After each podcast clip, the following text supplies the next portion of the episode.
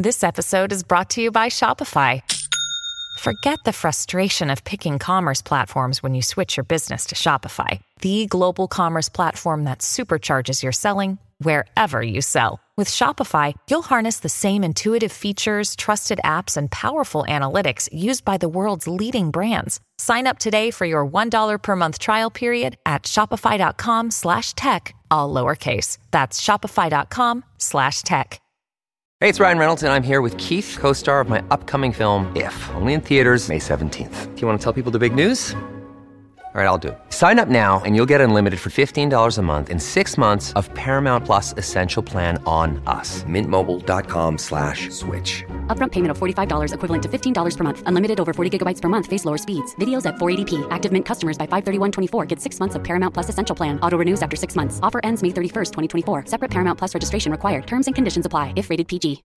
When you need mealtime inspiration, it's worth shopping Kroger, where you'll find over 30,000 mouth-watering choices that excite your inner foodie. And no matter what tasty choice you make, you'll enjoy our everyday low prices, plus extra ways to save, like digital coupons worth over $600 each week. You can also save up to $1 off per gallon at the pump with fuel points. More savings and more inspiring flavors make shopping Kroger worth it every time. Kroger, fresh for everyone. Fuel restrictions apply.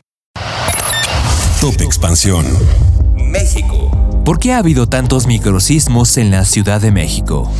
Inauguran el tren Maya en Cancún. El viaje en taxi a la estación es más caro que el boleto del tren. Yo soy Mike Santaolalla y sean ustedes bienvenidos a este Top Expansión.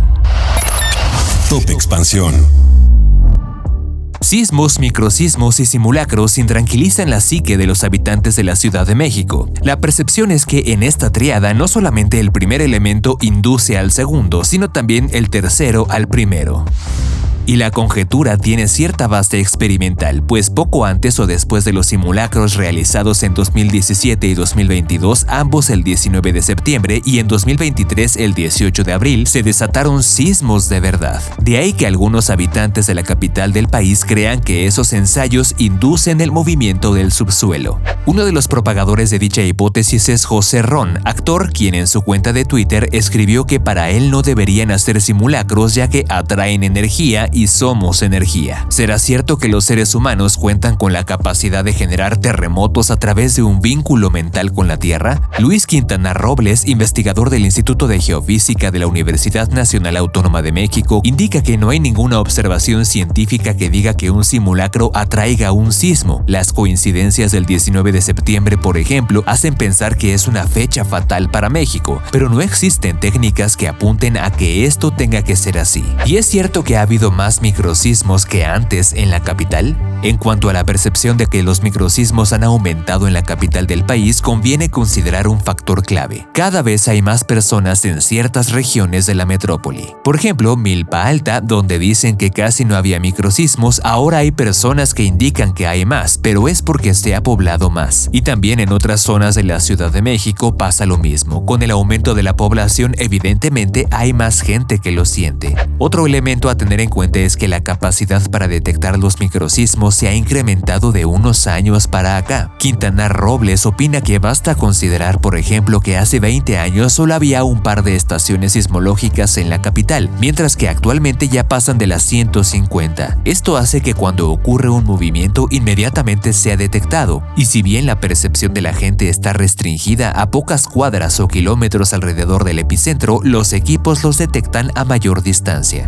Por otro lado, ha habido investigaciones recientes que dicen que un gran sismo puede disparar actividad en otro lado que no sea la región donde ocurrió. Según el experto, esto ocurre porque se libera la energía, la cual se transmite a zonas aledañas y en consecuencia puede reactivar pequeñas fallas, lo cual produce sismos de magnitud más pequeña, los llamados microsismos. Esto es lo que ha ocurrido en la Ciudad de México. Los sismos grandes, sobre todo los costeros, aquellos que ocurren en Oaxaca o en Guerrero, pueden desencadenar la activación de esas pequeñas fallas. Quintanar agrega que hay literatura científica en la cual se lee que después del sismo de 1985 se dispararon pequeños sismos en el Valle de México, y lo mismo pasó con el sismo del 19 de septiembre del 2017. Siempre hay que ponderar efectos disparadores de sismicidad en el Valle de México por sismos de magnitud mayor que 6 dentro del territorio en las zonas costeras. Mientras tanto, el sismo del 19 de septiembre del 2022 que ocurrió en las costas de Michoacán disparó los pequeños eventos que sucedieron a finales de año y posiblemente también los de inicios de este 2023.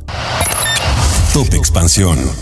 ¿Y entonces por qué tiembla tanto en la Ciudad de México? Primero es fundamental entender que la topografía del subsuelo de la Cuenca de México no es llana o plana, sino que presenta pilares y cuencas topográficas. Esto de acuerdo con Óscar Campos Enríquez, investigador del Instituto de Geofísica de la UNAM, quien precisa que en algunos casos la transición entre los pilares y las cuencas se da de manera más abrupta a lo largo de las fallas. El experto comenta que a raíz del terremoto de 1985, Pemex realizó estudios encaminados a determinar la estructura del subsuelo por debajo de la zona metropolitana de la capital mexicana. Así se estableció la existencia de la fosa Michuca, que se localiza en el occidente de la urbe y se encuentra enmarcada por una falla en su límite oriental.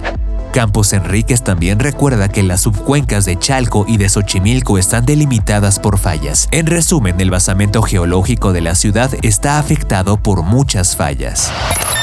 Top Expansión. Los escasos kilómetros que separan el aeropuerto de Cancún con la estación del tren Maya pueden ser más caros que viajar por alrededor de 6 horas y casi 500 kilómetros entre Cancún y Campeche. Esto si se opta por el servicio de uno de los taxis autorizados que ofrece ese complejo aeroportuario.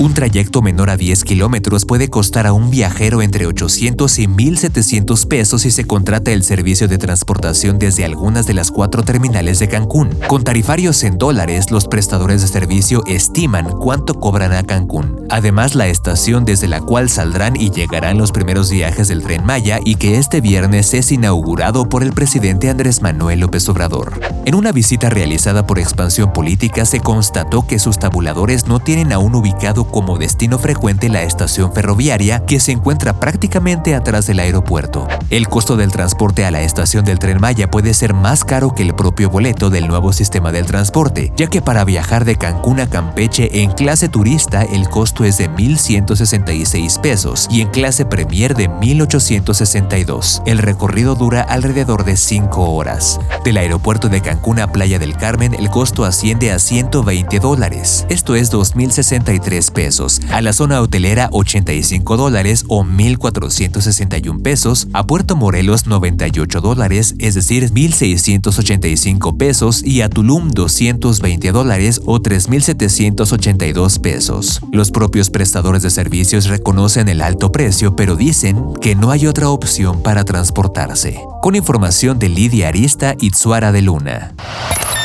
Top Expansión. Esto fue Top Expansión, un destilado de noticias para que continúen su día bien informados. Yo soy Mike Santaolalla y les deseo un excelente día. Recuerden que si quieren más información sobre economía, política, empresas, mercados y tecnología, siempre pueden contar con Expansión y todas sus plataformas. Hasta pronto.